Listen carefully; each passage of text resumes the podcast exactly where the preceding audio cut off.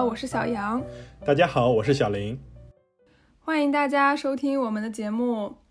那今天我们想聊的话题是抗生素耐药性。大家平时听到抗生素这个词，想到的可能都是生病了、感染了要吃点抗生素。那人们通常以为微生物对抗生素的耐药性主要是源于医疗中抗生素的耐用。但是最近我和小林一起读了一本书，叫做《餐桌上的危机》。这本书中呢，给出了一个让人大吃一惊的数据：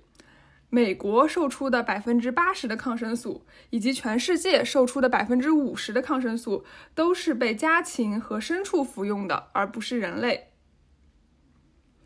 这个数字乍一听呢，可能有点反常识。但是我和小林以前在耶鲁念书的时候，其实一起上过一门课，呃，也是公共卫生的必修课，叫做 Major Health Threats，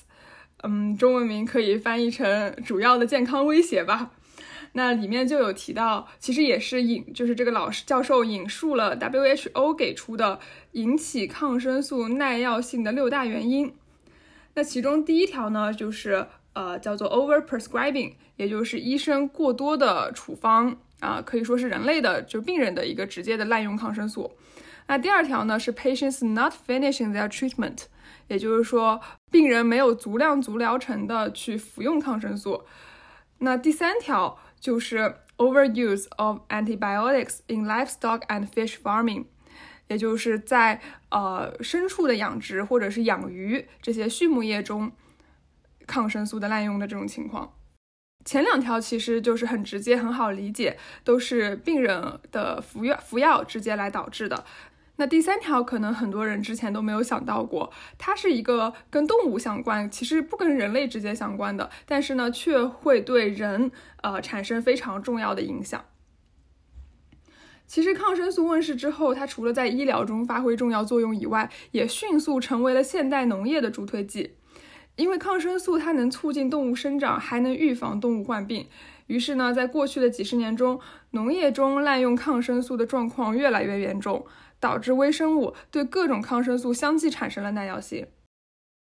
嗯，那么在这里，我们还是先简单的和大家介绍一下，就是呃，抗生素和耐药性的一个简单的概念。呃，抗生素简单来说，就是它属于抗菌药物的一种。在临床中主要应用于细菌感染的治疗与预防。那么抗生素耐药的话，说的就是原本可以被抗生素杀死的细菌发生改变，不能够再被原本的抗生素杀灭。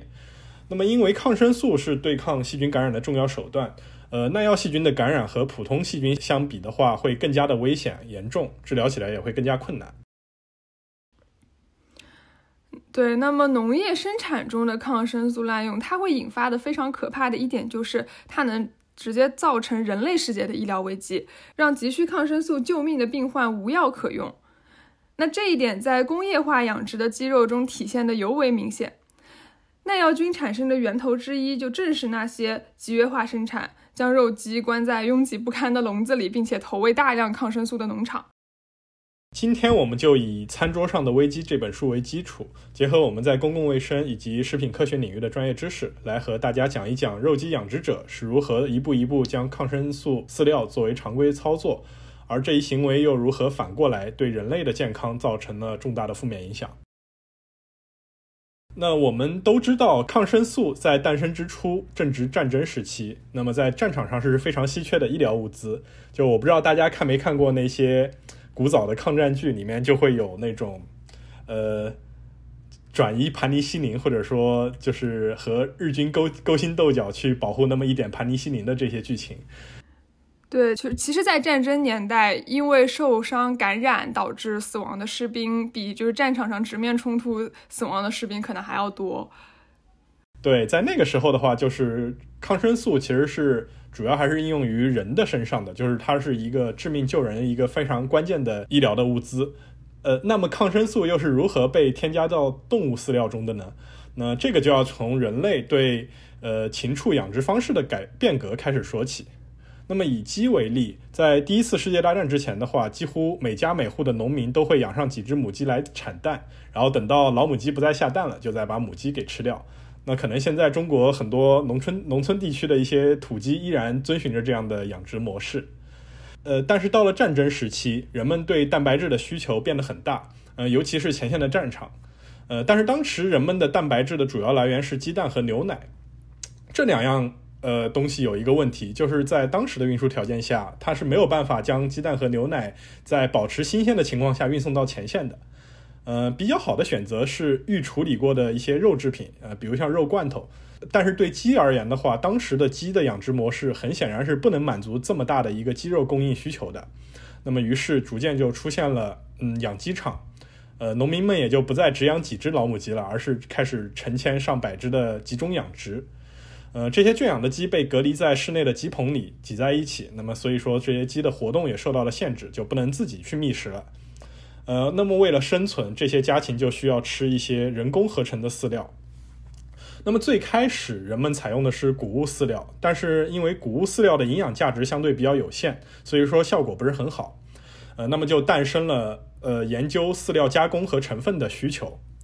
那么我们马上要讲的这个故事的主角朱克斯就是这方面的一个专家。那朱克斯的研究兴趣呢是研究肉鸡在圈养条件下吃什么才能长得更好。呃，当时美国有两家公司，呃，一家叫默克公司，一另一家就是朱克斯所在的莱德利实验室。其实这两家公司都是药厂。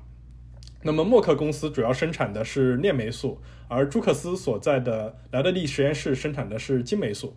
呃，那其实这两个抗生素在呃在历史上都是非常有地位的。就是链霉素的话，其实是继青霉素之后第二个被广泛生产和应用的抗生素。呃，它也是第一个证明对。呃，肺结核治疗有效的一个抗生素。那么，至今我们如果在学药理或者说学呼吸科的时候的话，要背的那个结核的一线用药中，链霉素仍然是结核病治疗药物的一线药物之一。那么，金霉素的话是第一个被发现和使用的四环素类抗生素。那么，四环素这个名字最对于今天的我们来说可能有点年代感。那也是因为四环素的副作用较大，今天可能在。医疗上四环素应用已经相对比较有限了，主要主要就是一些外用药，比如像金霉素的眼药膏。对，但是在今天的话，包括金霉素在内的四环素仍然是一个主要的受用抗生素。那么我们回到这两家公司，那么是默克公司首先宣布说，他们的研究团队找到了一个合适的物质，添加在鸡饲料中能够让鸡更好的生长。那么后来发现这个物质其实是维 B 十二。呃，其实是默克公司生产链霉素过程中的一个副产物。那么这件事情给朱克斯。呃，一定的启发。他认为说，既然呃竞争对手生产链霉素的菌种是灰色链霉菌，而自己所在的莱德利实验室生产金霉素用的是金色链霉菌，那我们听名字就知道这两个真菌的话是远亲。那么会不会说莱德利实验室其实也可以生产出自己的促进肌肉生长的成分呢？那么于是朱克斯就做了这么一个实验，他把一批小鸡分成了若干组，每一组来喂食不一样的饲料。然后经过二十五天去称小鸡的体重来评估生长状况。他给对照组的小鸡喂食的是营养缺乏的谷物饲料，然后给实验组的小鸡分别投喂含有不同添加剂的饲料。呃，有的饲料里面就加了动物肝脏提取物，有的加了默克公司生产的合成维 B 十二，那有的加入了呃生他们自己生产金霉素剩下的发酵培养基。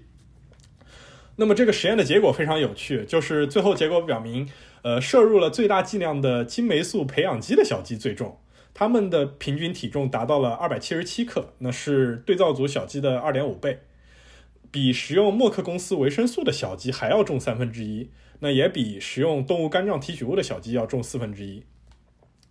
呃，当时朱克斯就呃写论文的时候就猜测说，嗯，能够促进小鸡生长的动物蛋白因子可能包括了维生素 B 十二，还有另一种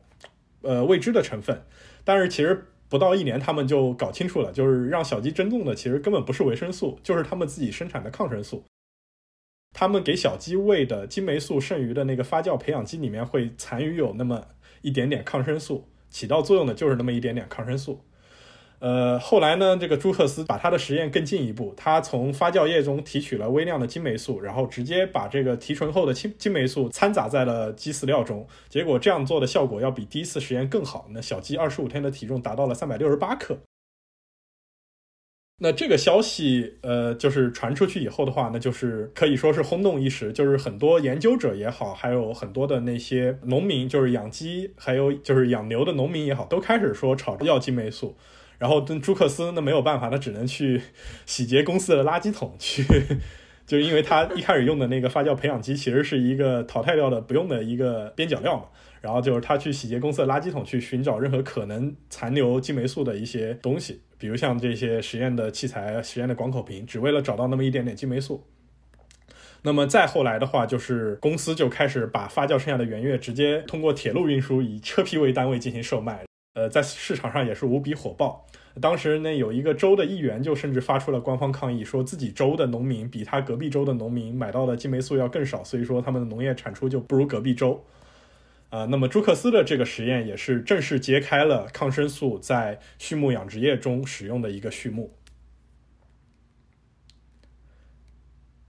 那说到这里，其实有有一点不知道大家会不会觉得很奇怪，就是抗生素它明明是用来杀死细菌的，为什么还会让小鸡生长得更快呢？就它可以治病，这个可这个很好理解，但是为什么它还能促生长呢？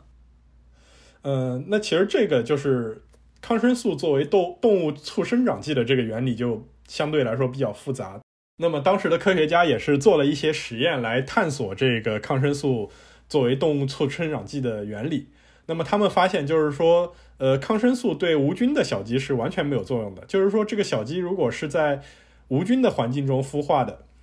呃，食用的饲料也是经过灭菌处理的，那么抗生素就没有就不能起到一个促小鸡生长的作用。而而且他们还发现，抗生素促生长剂对在清洁环境中生长的普通小鸡也没有那么有效。那只有在堆积着废物和粪便的鸡棚中长大的小鸡，抗生素才能起到非常有效的促生长作用。那有一些科学家进行实验之后呢，就是发现促生长剂，也就是这个抗生素啦，可能可以改变鸡体内的肠道菌群的物种平衡。也有可能呢，是因为它们改变了这个鸡肠道的生理特征，使得吸收养分的内壁变薄了。其中究竟是什么原因，就是感觉比较众说纷纭了。有很多实验或者很多机制都可以解释这一点。嗯，对。其实我们今天也有一些研究，就是说在生命早期使用抗生素，可能和就是嗯成年以后的肥胖的一些危险相关。不过这些都是一些正在进行中的一些研究。其实当时的话，也有实验者直接用人类婴儿来做了这样类似的实验，就是呃，在五十年上个世纪五十年代，就是有科学家给早产儿喂食了一些常规剂量的抗生素，希望让这些早产儿能够尽快的成长到正常的体重。嗯，还有人就是用促生长剂做了一些别的人体实验。那么从现代的一个医学伦理观的角度来看，这些实验的话，就可以说是。呃，非常的非常的恐怖，非常的恐怖，非常的不道德了，已经可以说是。对，就没有通，没有经过，绝对是没有经过伦理委员会的审批，没有得到 approval。那当时的医学伦理学也没有我们今天这么成熟，所以说也会有，也会出现这一些不伦理的医学实验。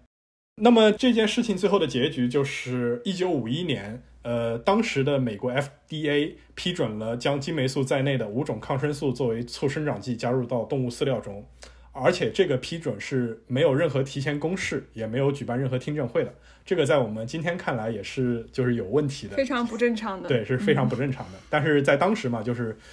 呃，政府运行的模式和现在也有一些区别。那作为一个新兴的技术诞生之后，这个就往往会吸引很多人和很多商家趋之若鹜。抗生素在畜牧养殖业中也难逃这样的命运，就是很快我们就发现养殖户和鸡肉生产厂们就是开始在自己的生产过程中疯狂的使用抗生素。那么在当时，呃，开始流行一种对肉制品的处理技术，叫做不朽处理。那么这个不朽处理，呃，在广告上写的非常神奇。经过不朽处理的肉，在长途运输的过程中，可以不需要冷链保存，它就可以在运送到目的地的时候仍然保持新鲜。而且你这个不朽处理的肉，在买回家后，也可以在很长的一段时间内保持不腐败。那么其实这个不朽处理的根本原因就是在于抗生素。那么这项技术也是由刚才所说的那个朱克斯的公司莱德利实验室的母公司发明。他们主打药物金霉素，除了作为动物畜生长剂和保护动物不受传染病的预防药剂的用途之外，他们还发明了这种新的用途。那么其实原理很简单，就是在鸡被屠宰之后，把这个被屠宰后的鸡浸泡在抗生素的稀溶液中。那么这样的话，这这个抗生素就在这些肉制品表面形成了一层药膜，保证了肉制品在运输和保存的过程中不腐败。随后不久，就是在一九五五年的十一月，那 FDA 又一次在没有召开听证会和邀请公众监督的情况下，就直接批准了这项新技术。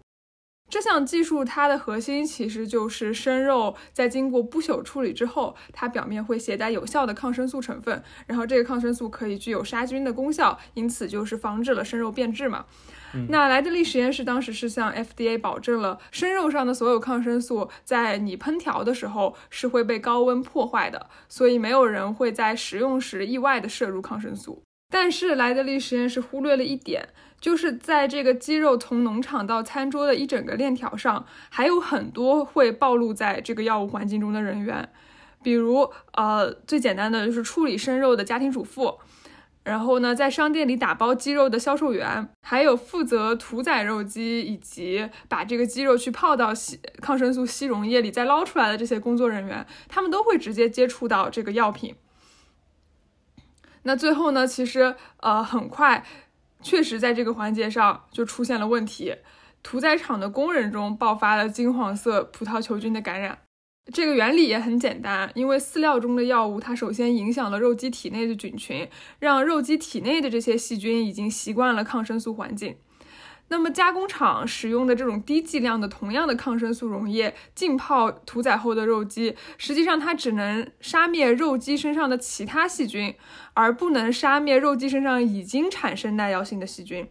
于是呢，这个耐药菌就通过水，呃，就污染了水源之后，感染了将手臂浸入水中的这些工人。对，最后科学家们是发现了说不朽技术会改变肉制品表面的菌群结构。然后促进了耐药菌的生长和繁殖。那么随着说负面评价的越来越多，那 FDA 最终在一九一九六六年不得不撤销了对于不朽技术的一个批准。那我们会发现说中间有十一年的时间，就是美国市面上的肉是会 经过这个不朽技术的，对，是是泡过抗生素的，嗯。但是它禁止的只是说，在动物被屠宰之后和肉品上市之前使用抗生素，但是 FDA 并没有禁止说将抗生素加入饲料，它对这一环节依然是不置可否。那么在随后的很长一段时间里，就是在呃给动物饲料添加抗生素这个做法都是大行其道的啊。那美国的各地也出现了很多由耐药菌引起的食源性的疫情爆发。在《餐桌上的危机》这本书中，作者讲了一个非常有意思的案例。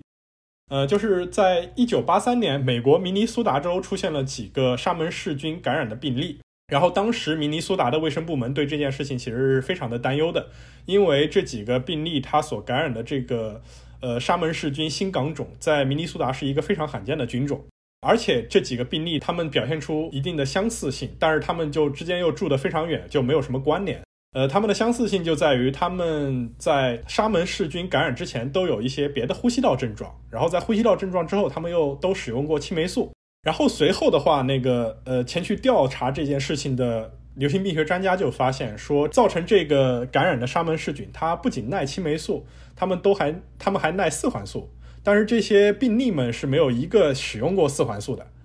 然后这就引起了这个呃流行病学专家的一个好奇，他就有一种感觉说，这个感染可能不是来自于明尼苏达州本身，而是从别的地方来的，因为就是沙门菌本身也是一个非常常见的食源性疾病。呃，然后他就去通过一些基因手段来追查这个沙门氏菌的源头，最后他发现说，在从南达科他州进口到明尼苏达州的一批肉牛肉上面发现了说和。呃，病患身上的沙门氏菌相同的那个细菌智力，然后他就去飞到了南达科他州去进行进一步的流行病学调查，最后发现，在那个州他其实也有这样的案例，就是而且表现症状和明尼苏达州的病人表现症状非常类似，就是都是先出现呼吸道感染，然后使用了抗生素之后才出现了沙门氏菌的肠道感染。在当地进一步调查的时候，他就发现了有这么一个家庭，说这个家庭，呃，有一对表姊妹。这个表姊妹呢，她都是这个沙门氏菌的染病的病例，但是他们平时就没有什么交集。虽然说他们是亲戚，他们可能也就每周做礼拜的时候会见面打个招呼。但是很快，这个流行病学家就发现说，这一对表姊妹他们有一个共同的叔叔，然后这个叔叔是一个养牛的，而且这个叔叔非常的大方，每就经常会宰家里的牛，然后把牛肉分给家里面的亲戚。这两个表姊妹就都吃过这个叔叔家里面的这个牛肉。然后这个流行病学家来到了这个叔叔家，然后这个叔叔也非常热情的招待了这个流行病学家，而且拍着胸脯向流行病学家保证说：“我的牛肉绝对没有问题，因为我有秘密武器。”那那他拿出来的秘密武器其实就是掺在饲料里面的金霉素。这个话一说出来，感觉就奶死了。他他说我这个保证没有问题，基本上就是必出大问题。对，然后这个流行病学家心里也就有数了，说啊，那这个问题其实就出在这儿。然后他就去呃研究了这个叔叔的牛肉的一个去向，最后发现的确就是这个叔叔家里面的牛肉就是运送到了明尼苏达州，然后并且在明尼苏达州的各个超市里面售卖，还有的被做成的汉堡，然后就在明尼苏达州各个地方造成了这样的一个食源性疾病。在这一场疫情中，唯一一个不幸去世的病人的话，他其实是没有吃这个汉堡肉的。他去世的原因其实也就是也非常的奇奇特了，可以说是，就是他当时因为其他原因住院治疗，然后在住院治疗的时候，他做了一个肠镜肠镜检查，然后在他肠镜检查之前做肠镜检查的是一个吃了这个牛肉的一个病患，然后。虽然说肠镜的那个镜头是经过消毒的，但是这个消毒并没有做得非常彻底，所以说就，呃，沙门氏菌就通过这个肠镜的一个传播途径，感染给了那个可怜的病人，然后最后那个病人就因为这个沙门氏菌感染，也合并他的基础疾病，然后就这样去世了。哦，Rest in peace。所以说我们会发现，这种食源性的疾病就是它的规模其实会很大，而且你看它跨了两个州嘛，就是。嗯，对。那随着这种食源性疫情不断的出现，学术界就有很多人开始表达这个对抗生素造成耐药性问题的担忧。那就有很多学者呼吁，希望政府能够去禁止在呃畜禽饲料中添加抗生素。但是呢，这一提议必然是要遭到动物制药行业的强烈抵制的，因为这个就是呃牵扯到他们的利益了嘛。但是随着公众他们也对动物促生长剂还有疾病预防剂的这种关注越来越密切呢，这些药企就动物制药行业，他们也感受到了一定的压力，所以呢就要想办法来证明自家的产品是安全的。那在这个证明的过程中，也有一个有趣的故事啊。那有一个食品相关的这个机构啊，就资助了一个叫做利维的研究者，希望他能去通过实验证明动物饲料中的抗生素和人的耐药菌感染没有关系。结果呢，这个实验就事与愿违，就恰好证明了饲料中的抗生素和人的耐药菌感染是有关系的。那我们来说一说这个实验啊。那利维呢，就是找了一家人，这个主人叫做唐宁，唐宁一家生活在波士顿的乡下。利维让唐宁一家帮他养养鸡，然后呢，把鸡分成了几组，分开圈养，一部分鸡吃含有土霉素的饲料，一部分鸡吃不含抗生素的饲料。然后呢，他让唐宁的大女儿管理这些鸡，并且每隔七天擦一下鸡的屁股。同时呢，他还收集了唐宁一家人的粪便样本以及他们邻居的粪便样本。通过这个实验呢，他想搞清楚三个问题：第一个就是饲料中的抗生素能不能在肉鸡体内产生和强化耐药性；第二点呢，就是抗生素的耐药性能否由部分肉鸡传播给种群中的其他肉鸡。第三点也是最重要的一点，就是抗生素耐药性能否从鸡传播到人。结果表明，耐药菌首先从食用含抗生素饲料的鸡的样本中被检测到。虽然鸡饲料中仅包含土霉素，但是这些细菌却对多种抗生素都耐药。随后呢，这样的多重耐药菌出现在了没有食用抗生素饲料的鸡的体内。最后，在唐宁一家的粪便样本中也检测出了多重耐药菌。呃，那么这个实验的结果其实体现出，就是细菌的耐药性的这一个传播其实是非常隐秘的。那我们现在知道，其实细菌的耐药性有很大的一部分是通过细菌的质粒进行传播的。所谓的细菌的质粒呢，其实是就是细菌内部一个环形的 DNA 片段，也可以携带一定的遗传信息。然后有的质粒就包括了。不同抗生素的耐药基因，然后智力可以在细菌之间相互传播，那也就造成了就是耐药性在细菌之间的一个传播。那么如果有一个细菌它收集了呃不同抗生素的耐药基因的话，那它就会成为一个多重耐药菌，也就是我们现在所说的一个超级细菌。其实通过这个实验呢，呃，就反而是证明了动物饲料中的抗生素和人的耐药菌感染是关系非常密切的。那这个实验的结果自然就是让当时的赞助商大失所望。然后实验结果公布之后，很快，当时美国 FDA 的局长叫做唐纳德·肯尼迪，他就希望能够禁用农用促生长剂。但是由于一些政治原因呢，就他当时的这个提案没有成功。对他当时的这个提案，其实是遭到了一位就是当时的民主民主党议员，这个议员叫做惠腾的强烈反对。然后这个议员他其实作为一个老牌政客，他在农业界有非常非常多的朋友，嗯，而且他从一九四九年开始就是众议院农业和农村发展拨款委员会的一个主席，然后这个委员会恰好负责养殖业的政府拨款。对他负责养殖业的政府拨款，那么这个也是 FDA 的预算来源。然后他当时是威胁说，你如果说要通过这个提案，我就直接把你 FDA 的预算给砍了。然后最后，那么最后就是在白宫斡旋，在白宫的斡旋之下啊，就肯尼迪的这个提案就不了了之了。肯尼迪本人最后也是回到了斯坦福大学当教授了，就不在 FDA 当公职了。就是直到几十年后的奥巴马政府时期，美国才下定决心说下达了对农用抗生素的联邦政府控制令。这几十年间，其实爆发了很多规模更大、死亡人数更多的食源性流行病疫情。那么，所以说美国政府在抗生素的控制上也是走了非常非常多的弯路。对，那其实说到这一整个故事啊，呃，就不得不提到公共卫生领域中一个非常重要的概念，叫做 One Health。那 One Health 它中文也可以翻译成一体化健康。这个概念强调的就是人、动物、环境之间是会相互作用，影响到健康的。那这里的动物就是不仅包括畜禽类，也包括野野生动物。那其实放在今天新冠疫情的这个语境下，这一点显得特别重要，而且大家可能都已经有所了解，因为 COVID-19 这个病毒最早就很有可能是来自于野生动物的嘛。那回到我们刚刚说的这个例子，可以看到这些人，就唐宁一家，他即使没有吃鸡肉，细菌也可以通过这个直接或者间接的接触来传播到人的身上。那可以看到我们生活的整个环境，以及我们日常无法避免的这种动物接触，它们的健康和人类自身的健康都是息息相关的。这其实就是有一个 holistic approach 的概念在里面，就是说你要是。在整个系统上去进行思考，呃，不单单是你只考虑人类的健康要怎么，呃，不单单是你要考虑怎么提升人类的健康，呃，你也也得考虑如何提高动物的健康以及环境的健康，才能保证你人类的健康。嗯嗯，所以说就是我们讲公共卫生有一句非常土的老话，不能叫非常土，就是也经常。就是用来形容公共卫生的一句话，就是叫上管天，下管地，中间管空气，就是你什么都得管，才能保证人的一个公共的卫生和健康。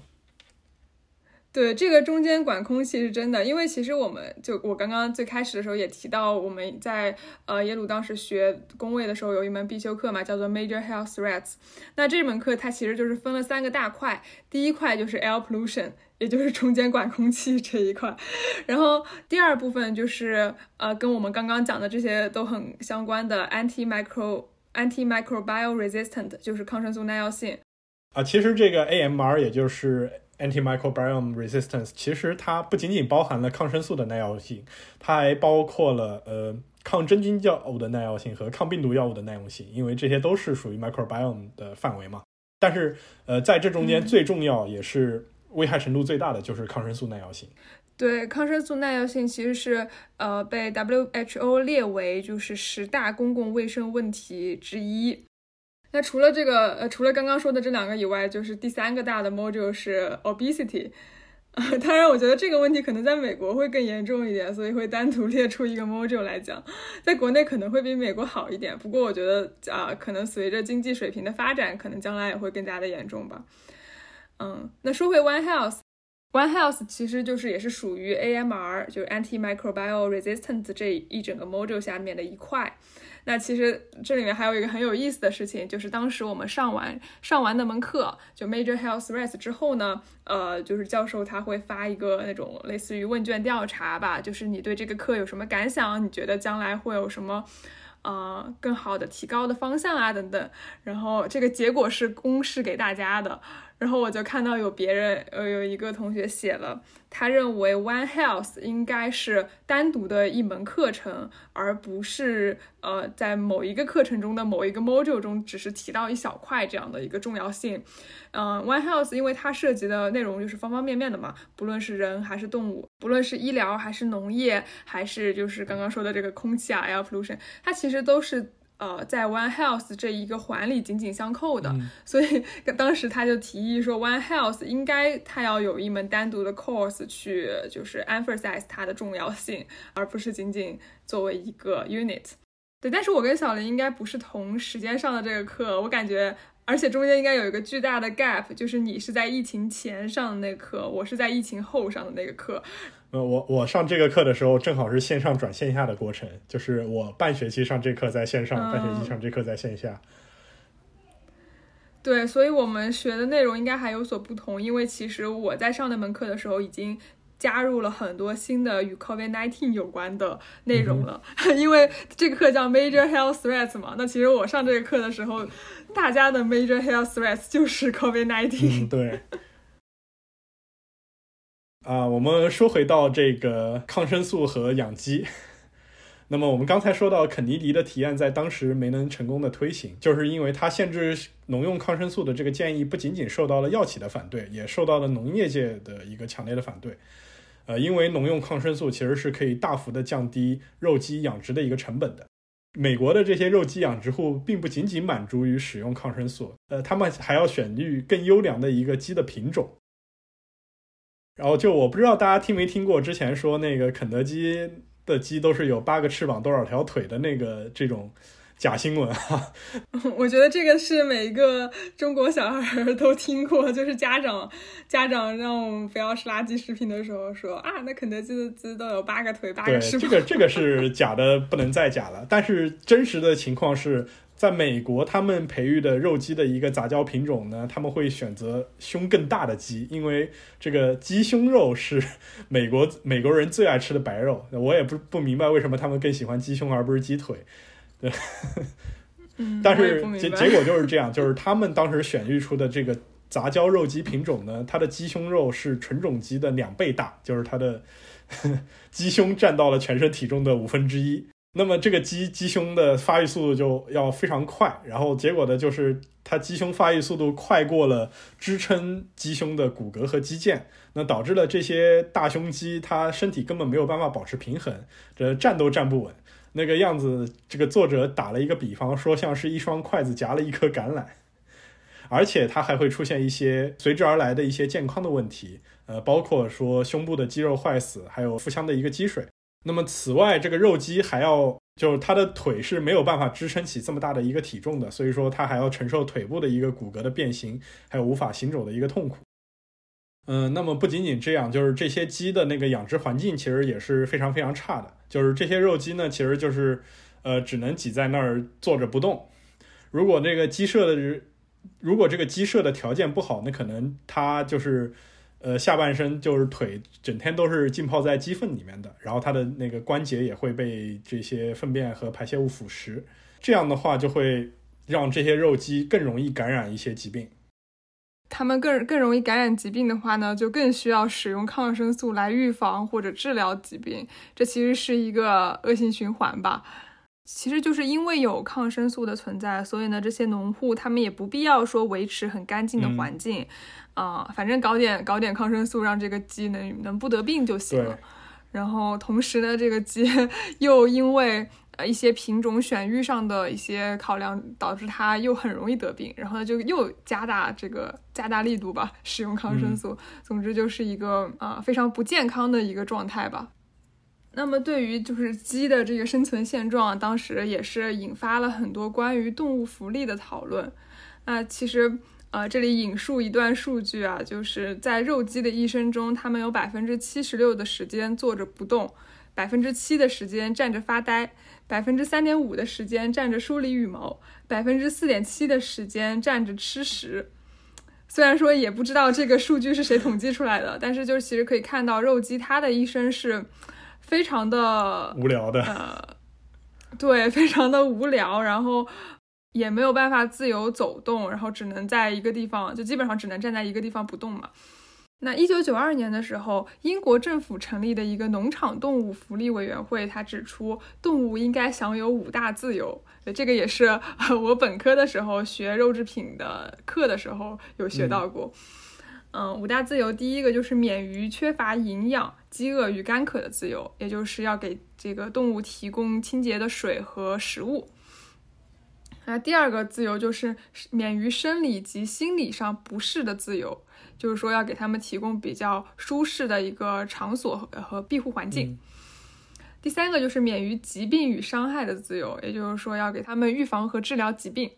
那第四个就是免于恐惧和紧迫的自由，就是确保环境及对待上不会对动物造成精神上的痛苦。第五条是自然表现行为的自由，也就是给他们提供充足的空间、还有设施以及同类动物伴侣。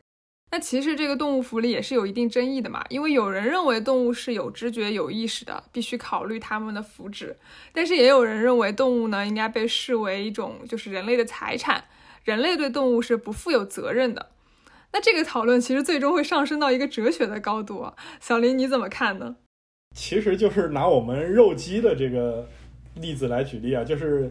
呃，肉鸡它就有很多不一样的观点，就是关于肉鸡的养殖，就有一部分人认为，就是你鸡就应该散养，就是让鸡能够自由自在的在你的农场里面散步进食，这样就是这才叫保证符合肉鸡的一个福利。但是有另一部分人就是说。哎，那你这个帮肉鸡开发智力有什么用呢？你让它肉鸡走来走去锻炼身体又有什么用呢？那我们人锻炼身体是为了减肥，但是你说让肉鸡减肥，这个就显然是和农场主的这个利益相矛盾的嘛。那么就是这一批人的话，就是他们所采取的动物福利的所谓的动物福利的设施，那就包括了说全自动的投喂设备，还有说鸡棚里面的空调，还有警报装置。就是保证鸡的一个食物充足、生活的一个环境干爽就可以了。就所以说，你看，这个是同一个问题，就是这两派的观点其实是可以说是大相径庭的。对，但是关于这个散养鸡，其实我记得这本书里面就最开始前言的地方，那个作者有说，他之前吃的一直都是美国集约化养殖的那种肉鸡嘛，然后他偶尔有一次去哪里旅游的时候，吃了一个那种烤全鸡，他觉得那个鸡非常非常好吃，然后后来才知道这个鸡是。啊，在外面自由散养的，就就是传说中的所谓的那种散养鸡嘛，他就觉得那个鸡会比会比就是大批量生产出来那种鸡肉好吃很多。对，这个可能有的人就是所谓的美食家吧，他可能是可以品尝出来这其中的一些区别。对，就是其实我们国内也是啊，就是我从小到大的话，那个鸡都是分两种的，一种叫做洋鸡，一种叫做土鸡。然后这个土鸡一般就是蛋也小，个头也小，但是卖的要比那个洋鸡、洋鸡蛋还有洋鸡本身都要卖的贵。然后大家就会觉得土鸡做的汤或者土鸡蛋它更香一点。嗯嗯。这个是一种心理作用，还是说是真的存在？其实我自己是吃不出来。嗯，呃，我没有做过那种双盲的对比实验，但是我觉得可能心理作用可能占的大一点吧。嗯。其实说起这个，还可以再聊一聊关于呃 vegan 的事情，因为嗯我在上本科的时候，因为我学的专业是食品科学嘛，所以我当时也有学呃肉制品加工啊这一类的课程。然后当时老师就有给我们放过一些视频，那个时候就是看的视频还是在一个工厂里面，看起来条件不是很好，然后就是一只一只一只猪吊在那个地方。呃，就不描述这个场面了，就是稍微还是会有一点让人看到之后感觉心里不太舒服的一些场景，对，啊，然后包括其实我之前学一些，呃，之前上课学那个乳制品加工工艺学的时候，也是学习就是奶牛的一生嘛。那奶牛的一生，它其实就是不停的怀孕、生子，然后挤奶，然后这一个周期结束之后继续怀孕、生子，再挤奶。啊，他的一生就不停的生孩子，不停的挤奶。我当时学完这些课程之后，确实心里感觉是有点觉得动物挺可怜的。虽然说我现在也是照常的吃肉、吃肉喝奶的，但是确实可以理解为什么有一些人他会选择素食。嗯，对你这个就让我想起来，就是我们医学实验上其实还有很多的实验动物，包括小老鼠、兔子，还有蟾蜍，还有包括他们外科可能会用到狗。那么这个可能就涉及到另一个方面，就是实验动物的动物福利，呃，也很重要。其实我一直是觉得这个就是一个比较无解的一个话题嘛，就是我们这个在医学生的培养过程中，这些动物的牺牲是是必然的，是不可避免的。但是我们也没有办法说去为这些动物去做些什么。就是其实不仅在医学中啊，呃，在人类探索自然的过程中，都有很多动物牺牲。就比如说，就前苏联发射的第一颗带有生命体的。嗯，也不叫生命体，其实生命体还包括植物嘛。就是斯普特尼克一号应该是发了植物上去的，那斯普特尼克二号应该是第一个发射了就动物类的呃生命体的一个一个卫星，对吧？人造卫星。呃，它是就是第一个发射动物生命体进入地球轨道的一个卫星。就美美国在它之前把猴子发到了太空，但是那个是直接收回来的，就是它没有在天上转。啊。那这个斯普特尼克二号，它其实就是它设计的就是一一去不复返的，就它出去了之后是不会再回来的。那它要发射这个动物上去的话，其实就是在里面啊放了一只小狗。那最终这个小狗和这个卫星就是永远的留在了太空里，就不会再回来了。嗯，对，就我个人非常喜欢的一个故事，就是孟子和齐宣王。讨论这个叫君子远庖厨的一个故事，就是他说，就是他说，呃，齐宣王有一次看到有他的大殿下有一个人牵着一头牛从殿下走过，然后齐宣王就问说，这头牛要去哪儿呢？然后牵牛的人说，啊，准备把它杀了去祭祀用。然后齐宣王说，哎呀，说放了他吧，我不忍心看到那个小牛害怕的发抖的样子，他没有任何罪过却被判了死刑。然后牵牛的问说：“那我那我们怎么办呢？我们不祭祀了吗？”那齐宣王就说：“嗯，那怎么可以不祭祀呢？我们换一头羊来吧。”孟子当时对他的评价说：“这个是这种不忍心是一个仁慈的体现。”他的原文是叫“士乃人术也，见牛未见羊也。君子至于禽兽也，见其生不忍见其死，闻其声不忍食其肉，是以君子远庖厨也。”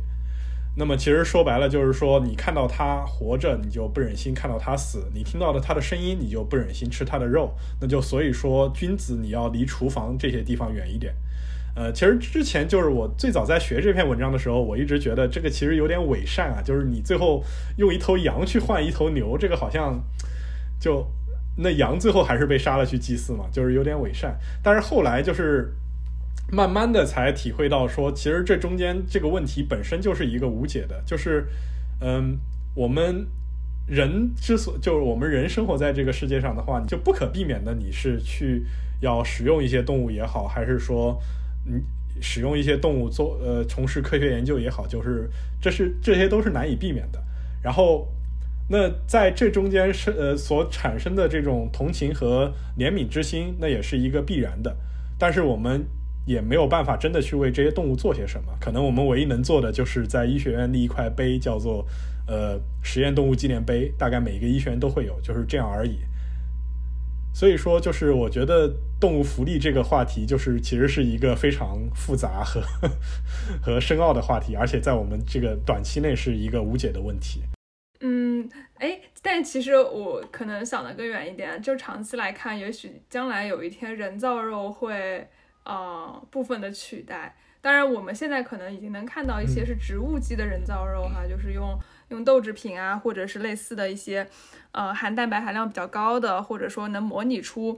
肉类口感的一些呃人造肉的食品。但是，但是其实现在更加前沿的是使用动物的呃干细胞去进行一些培养，也就是说它其实是真的肉，只是它不是动物身上长的肉，而是通过。干细胞培养去获取的这种肉块，那这个东西现在的成本其实是非常非常高的。它其实最早是用于医学研究嘛，然后可能生产生产的这个量是很很小，然后成本价格也非常的昂贵。但是呢，嗯，其实我觉得或许在未来啊，可能十年后、二十年后，当我们能找到一些。呃，因子就因为现在成本贵，其实有一个很大的原因，是因为培养基的成本非常贵嘛。培养基里需要添加一些血清啊之类的这种，呃，比较价格高昂的因子。那如果说将来这个成本可以被降下来，有有一天说不定这个细胞培育肉成本会降到就是大众可以接受，那我们可能就啊可以去替代掉这种传统畜牧业吧。当然，这种方式生产的肉，它其实不仅是对于动物福利来说会有一个部分的解决吧，那其实另一方面，它在碳排放和食品安全上都是会更优于现在的畜牧养殖肉的。当然，这个扯远了。嗯，听起来有点像科幻故事啊。不过就是，呃，其实我们两年前在美国的时候，就是已经可以在超市里面买到一些呃不同种类的人造肉，还有人造鸡蛋了。就是，所以说这个未来也未可知呢。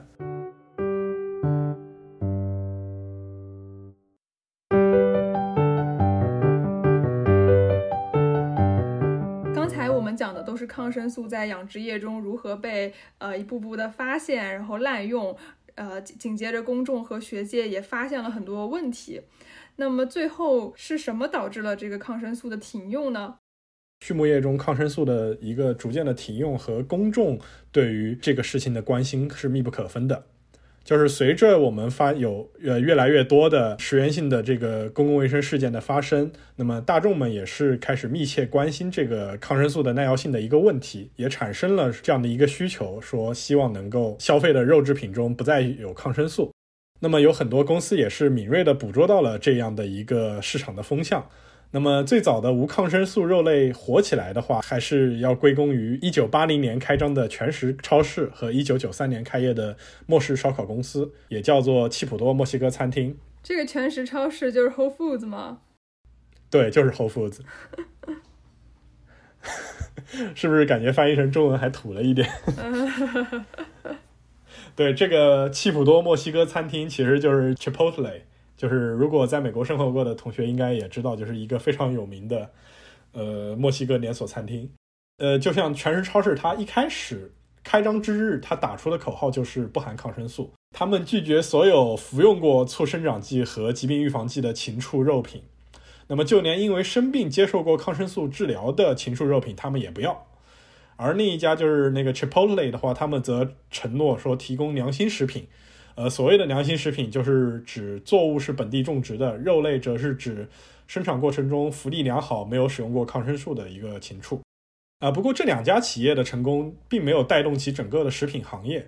那就一开始的话，这个无抗生素的肉类和以前的那个有机食品一样，都是被视为一个比较小众的产品。呃，后来有别的公司也看到了这个里面的一个市场的前景。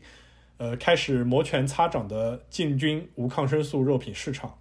那么冲在最前面的公司其实也是比较出人意料，就是在二零一四年，美国南部的一个连锁快餐店叫做弗莱基，也就是 Chick-fil-A，宣布说他们在未来五年内将弃用肉鸡养殖过程中的所有抗生素。那这个 Chick-fil-A 这个公司也是也是非常知名啊。如果你生活在呃美国南边的话，可以看到很多他们家的店。而且其实他们是美国的鸡肉快餐店的一个头部品牌，就是它其实比肯德基的规模可能还要再大一点。但是就是比较有意思的就是，它这个企业弃用农业抗生素的原因，其实还是一归根结底还是消费者与市场的需求，而不是出于说担心农业抗生素会引起细菌耐药性。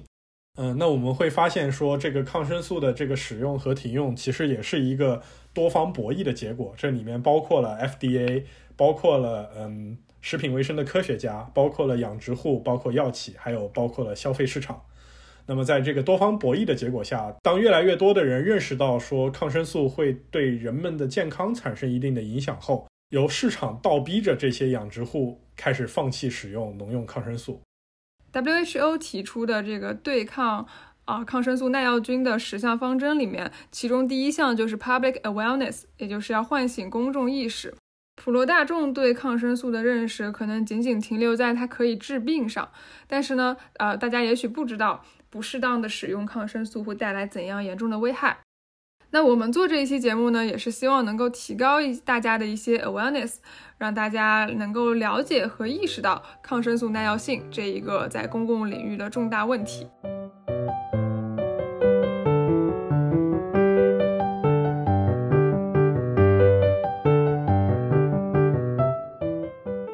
我们今天的节目就到这里。如果对这方面有更多想要了解的内容，欢迎大家点进我们的 show notes，里面有一些呃相关的文献以及法律法规，可以供大家参考。啊，那也欢迎大家在评论区和我们留言交流。感谢收听，我们下期再见，拜拜，拜拜。